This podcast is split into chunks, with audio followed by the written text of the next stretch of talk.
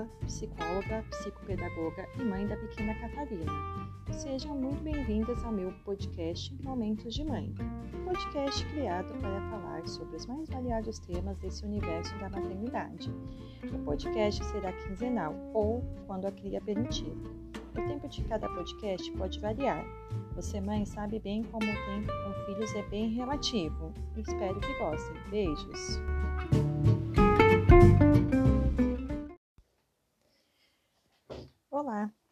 Hoje é dia 31 de maio de 2021 e esse é o podcast Momentos de Mãe. O podcast dessa semana está com o tema Maternidade Participativa. Você sabe o que é paternidade participativa? Ela é quando os pais vivenciam uma relação próxima e ativa na educação dos filhos, ou seja, não fica apenas na responsabilidade da mãe, como costuma ser no método tradicional. É quando o pai vai em reunião de escola, consulta médica, orienta no dever de casa, nas trocas das fraldas, das noites mal dormidas do bebê, entre muitas outras coisas. Durante muito tempo, os pais eram vistos apenas como uma figura provedora da família e caberia à mãe a função de educar. Eu não sei vocês que estão me ouvindo, mas eu sou da década de 80.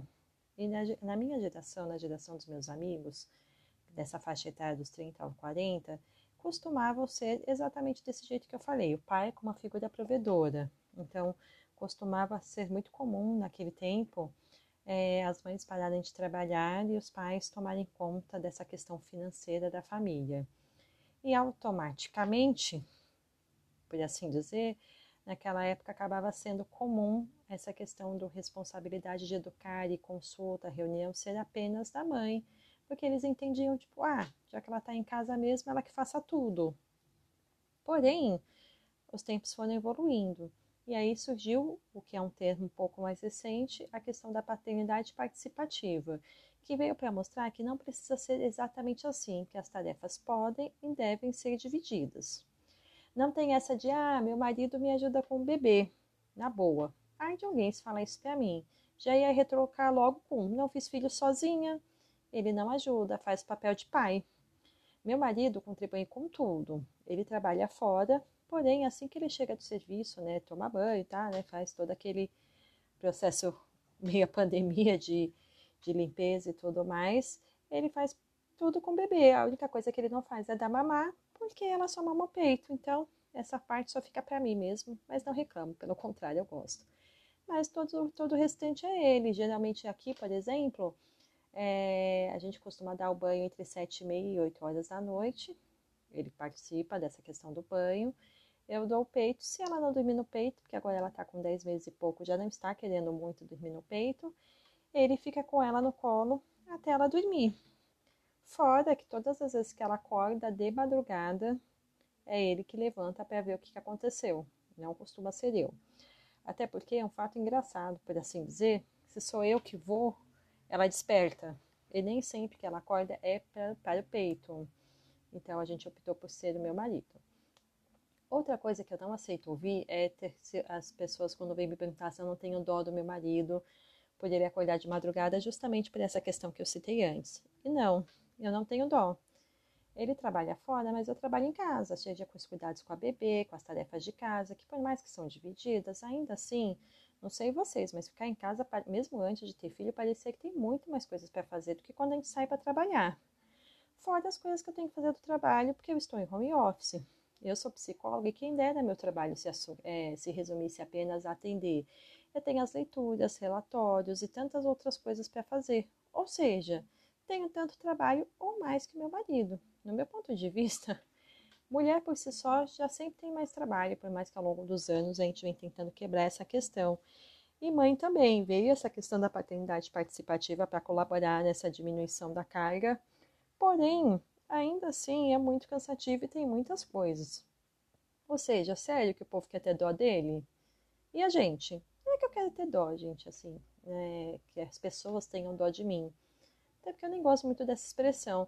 Mas por que sempre tem que ser sobre tudo para o marido? É a mesma coisa da questão, que é um outro ponto que me incomoda, que é sobre jogar confete em cima de pai que exerce a função. Ou seja, se ele dá banho, dá comida, troca a fralda, ou faz própria comida, né? A da família, a da criança, né? Que geralmente costumam fazer separada até um ano. todo mundo fica, nossa, que lindo, que paizão. E a gente faz tudo isso e muito mais, e parece que a gente não faz mais porque é nossa obrigação. A gente tem que parar com essa mania de valorizar em excesso pais que estão apenas fazendo a sua obrigação como pai. E é isso, gente. Porque a, a, gente faz isso o tempo inteiro como mãe, a gente se priva de tanta coisa como mãe, querendo ou não, quem amamenta só no peito exclusivamente, ou mesmo depois com introdução alimentar, sabe muito bem o quanto é exaustivo e isso só depender de você. E ainda assim a gente faz lá, seja para o bem-estar do bebê, quem lê muito e sabe essas questões da importância do leite materno, mas lógico, gente, que eu não quero dizer que, nossa, e a mãe que não amamenta. Gente, pessoas não amamentam por vários motivos, inclusive é, por às vezes não querer mesmo, ou por às vezes precisar suplementar por algum motivo. Não estou aqui para julgar ninguém, gente, de verdade.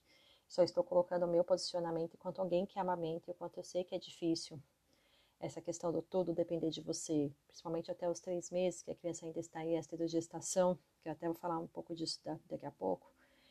É, ela depende muito, às vezes acorda de uma em uma hora, tem bebês que acordam várias vezes à noite, tem bebê que por bênção mal acorda de noite, mas de qualquer maneira exige demais da mãe.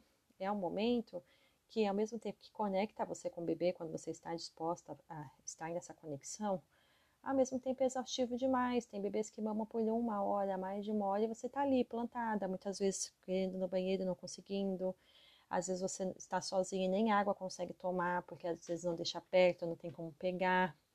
Então, assim, a gente passa por muitas coisas. E mesmo a própria mamadeira, até você pegar, fazer não sei o quê. E a gente não tem essa é, glória, né, por assim dizer. É, e os homens têm, parece que qualquer coisa que eles fazem torna um pai do ano e não é bem assim que funciona, né, gente? Tem que ter muito mais que isso para ser pai do ano. É, e querendo ou não, as pessoas acabam vendo isso apenas como uma mãe, uma mãe fazendo seu papel de mãe. E, e não é assim com o pai. A paternidade participativa é isso, é participar de tudo e não querer nada em troca. Assim como a gente, como mãe, faz e não espera nada em troca, a paternidade participativa tem que ser exatamente a mesma coisa. Os homens não podem fazer esperando que vão ouvir um obrigada ou esperar a pessoa jogar em confete. Tem que fazer ponto. A gente faz se não tem confete, eles não têm por que ter confete. Eles apenas precisam exercer o papel de pai, desejar e fazer sempre o melhor para o filho, assim como nós mães fazemos. Eu entendi que muitas gerações passadas não tiveram isso, essa questão da paternidade participativa, mas que a geração atual às vezes ainda gosta de manter alguns padrões antigos. Porém, hoje é comprovada a questão da sobrecarga materna. Sobrecarga, na verdade, que sempre existiu, mas que quase ninguém queria enxergar. Ou quem vivenciava isso, na verdade todas vivenciavam, mas assim, as poucas que conseguiam enxergar esse padrão de sobrecarga materna acabavam engolindo e fingindo que nada acontecia, porque parecia que você desboçar que estava é, insatisfeita com algo parecia a pior coisa do universo, te tornaria a pior mãe do mundo, porque parecia que só o fato de você estar em casa você tinha que fazer e aceitar tudo, como se você não pudesse reclamar. É, mas nós temos a chance de fazer diferente, de, dividir tarefas, tanto de casa como com os filhos. É a questão de dar a chance aos pais poderem fazer parte efetiva da educação e do processo de educar, na verdade. Não, é, não ser como os pais que só trabalham e deixam tudo para a mãe. Paternidade participativa é aquela que o cara tá lá com você, que você sabe que pode contar para tudo, que o cara vai estar lá para te levar comida ou água se você estiver amamentando, que não vai te olhar com cara ruim nem brigar com você quando chegar em casa e nada tiver feito. E a geração antiga tinha muito disso. É, inclusive, vou contar um fato engraçado, por assim dizer. É, eu tenho 35 anos, minha irmã é um pouco mais velha que eu. Na época, tanto da minha irmã quanto a minha, usava-se fralda de pano. Sim, gente, fralda de pano. Porque a fralda descartável, há 30 e poucos anos atrás, era um objeto de luxo. Não era, uma, não era uma coisa que as pessoas tinham com mais facilidade como tem hoje em dia. E minha mãe é do interior do Rio, veio para São Paulo no começo da fase adulta dela então, ela criou com a minha irmã sozinha aqui, sem ajuda de familiar. E meus pais contam, principalmente meu pai, então vou contar a parte dele, de que ele chegava do trabalho e ia lavar fralda, mas ele tentava lavar o mais tarde possível, porque ele tinha vergonha de lavar fralda e pessoas passarem e verem que ele estava lavando fralda. E você vê o quanto essa questão da sociedade machista, de que pais como os meus, o meu, poderiam estariam até dispostos a ter essa questão de ser mais participativo, mas tinha essa carga de parece que não podiam fazer porque isso não era coisa de mulher, era coisa de homem. E por isso que o termo paternidade participativa foi crescendo nos últimos tempos, por isso, tentando quebrar esse paradigma de coisas de mulheres e coisas de homem. Até porque, gente, sendo bem sincera, educação de filho não cabe e nunca coube, e nem caberá apenas às mulheres. É algo que todo mundo deve participar. E isso inclui, sim, e muito específico, os pais, os homens. Então tem que quebrar isso de só a mulher participa da maior parte das coisas. Lógico, gente, que eu sei que cada um trabalha, tem horário de trabalho, mas eu acho que se fizer tudo bem planejado e se fizer divisão de tarefas de acordo com a possibilidade de trabalho de cada um, dá tudo certo. E mesmo quem não trabalha, ainda assim precisa ser dividido. O fato de uma mulher optar por estar em casa, seja para ficar com os filhos da casa, enfim, isso não significa que ainda assim tem que ser só ela. Educação é educação. A mulher, quando fica em casa, ela consegue participar de mais momentos porque ela está ali 24 horas, mas ainda assim, o pai deve participar de várias questões. Reunião da escola, só porque a mãe está em casa, não significa que tem que só a mãe. O pai pode seguir lá participar. É... Eu acho que isso facilita muito o processo do casal, inclusive, mas também a questão de educar boas crianças. As crianças precisam saber que ela tem as duas figuras ali disponíveis para ela quando ela precisar. É, e se a gente parar para pensar, essa questão do antigo, do ser só do lar, tem muita questão do parecer que tudo sempre é só função dela. E parecia que se você se sentir culpada era algo absurdo, porque você saberia que poderia ter o julgamento do marido ou de outras pessoas. Por isso que hoje a gente tem que ter um olhar diferente desse é, como se querendo ou não tomar conta de um recém-nascido ou um recém-nascido e mais um filho, ou crianças maiorzinhas, não precisa ser necessariamente filho, fosse a coisa mais fácil do universo. Eu tinha falado antes da questão da esterogestação, porque isso tem muito a ver com a questão da paternidade participativa, porque ela, ela contribui, inclusive, com a questão de retomada da mulher para ela se encontrar após o nascimento do bebê. Porque, querendo ou não, é, você é mãe, você sabe muito bem disso. A gente ainda demora muito tempo para voltar a se enxergar como, como mulher e entender esse novo papel, que é mãe. No começo dá a impressão que a gente não sabe quem a gente é, porque esse papel novo de ser mãe é algo tão novo e tão diferente que a gente se perde um pouco com quem a gente é.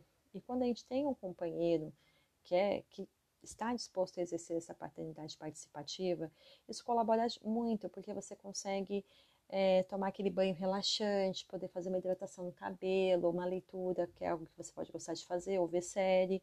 Mas entre o que eu falei antes sobre a esterogestação, ela acontece até os três meses do bebê.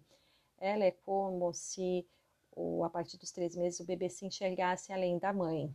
Até os três meses, o bebê ainda não entende muito bem essa concepção do ele e a mãe não serem é, serem pessoas diferentes, é como se ele entendesse que são as mesmas pessoas. Por isso que esses bebês demandam mais.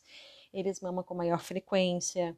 Hoje, inclusive, tem a expressão livre demanda, que é o bebê mamar quando ele quer. É, às vezes, qualquer outra pessoa pode tentar pegar ele, não quer, quer ficar só com você e ficar horas e horas e horas no peito. Então, tirando essa questão da gestação, é, costumam ser um pouco mais tranquilos outros momentos. Claro, né? A gente vai de bebê para bebê, bebês ainda passam por fases que são saltos de desenvolvimento, que parece que toda a rotina que estava toda organizada direitinho vai por água abaixo, mas depois retorna. Mas aí você vê a importância não só da paternidade participativa, como a questão de rede de apoio. Porque na esterogestação é um momento que tem a maior sobrecarga materna, porque além de você passar pelo puerbério, que é o misto de sentimentos e emoções vindo a partir daquele momento que você se torna mãe, tem a questão da esterogestação, que é um bebê muito dependente de você. E se você tem uma rede de apoio muito boa e tem essa questão da paternidade participativa, faz com que esses momentos sejam um pouco mais tranquilos. Mas a gente sabe muito bem que nessa questão de bebês que às vezes mamam praticamente 24 horas por dia, qualquer atividade simples como ir ao banheiro, tomar banho ou comer, parece a maior odisseia do mundo. Eu lembro que até eu fiquei na casa da minha mãe até 45 dias da Catarina. Depois disso eu vim para casa. E quantas e quantas vezes eu não precisei comer em pé, tirando a janta, porque eu esperava meu marido chegar para poder jantar tranquilamente. Porque a minha filha nunca foi de dormir muito de dia, é, dormia bem de noite, mas de dia era uma saga sem fim, então ela precisava comer. E ela não queria ficar em lugar nenhum. Então isso é muito cansativo. E olha que eu tinha minha mãe que vem ainda algumas vezes por semana me ajudar, que é a minha rede de apoio, e o meu marido com as questões de noite, mas querendo ou não, é muito complicado. Então pensa, se tendo rede de apoio a paternidade participativa já existe uma sobrecarga, imagina sem. Mas tirando essas ressalvas, com a paternidade participativa, é um jeito de não sobrar tudo para a mãe, como costumava ser. O que em partes é sempre uma tarefa difícil, já que nós mulheres temos a péssima mania de querer abraçar o mundo, ou a gente acha que o outro não vai fazer como a gente gostaria, então a gente prefere pegar tudo para a gente e a sobrecarga fica cada vez maior. Por isso que hoje em dia, mesmo existindo essa expressão, é muito difícil ter essa mudança, mas cabe a gente, a todo dia, fazer mudanças pequenas que contribuam nesse processo. Para finalizar, quero dizer para vocês que todas nós sabemos que a maternidade não é fácil que a rede de apoio ou paternidade participativa não tira toda a pressão que sofremos. Mas ter ambos, tanto a rede de apoio como a paternidade participativa, pode fazer com que as coisas fiquem um pouco mais leves. Eles têm a função de nos auxiliar para que esse processo seja cada vez mais tranquilo e que essa sobrecarga diminua cada vez mais. Então, mães, se vocês nunca pararam para pensar sobre isso, procurem materiais sobre paternidade participativa. Eu resumi bem aqui, porém Leiam mais sobre isso, é, conversem com o companheiro de vocês sobre a importância disso. Uma dica que eu dou, se por acaso você está ouvindo isso você ainda está distante, uma dica que eu dou é, desde a gravidez, leia sobre tudo. Esta da gestação, amamentação, cólica, é puerpério. Inclua o companheiro nisso. Eu acho que um dos fatores que diminuem o processo de estresse e sobrecarga materna é quando o companheiro tem a noção de muitas coisas. Às vezes eles não querem participar, mas senta, insiste, senta para ver filme, para ver documentário, o que for, mostra, nem que seja resumo, mostra para ele, mas assim, puxa o companheiro para todo esse processo. A gente não precisa passar por isso sozinho, esse momento não precisa ser sozinho. Tá bom, gente? Beijos e até o próximo podcast.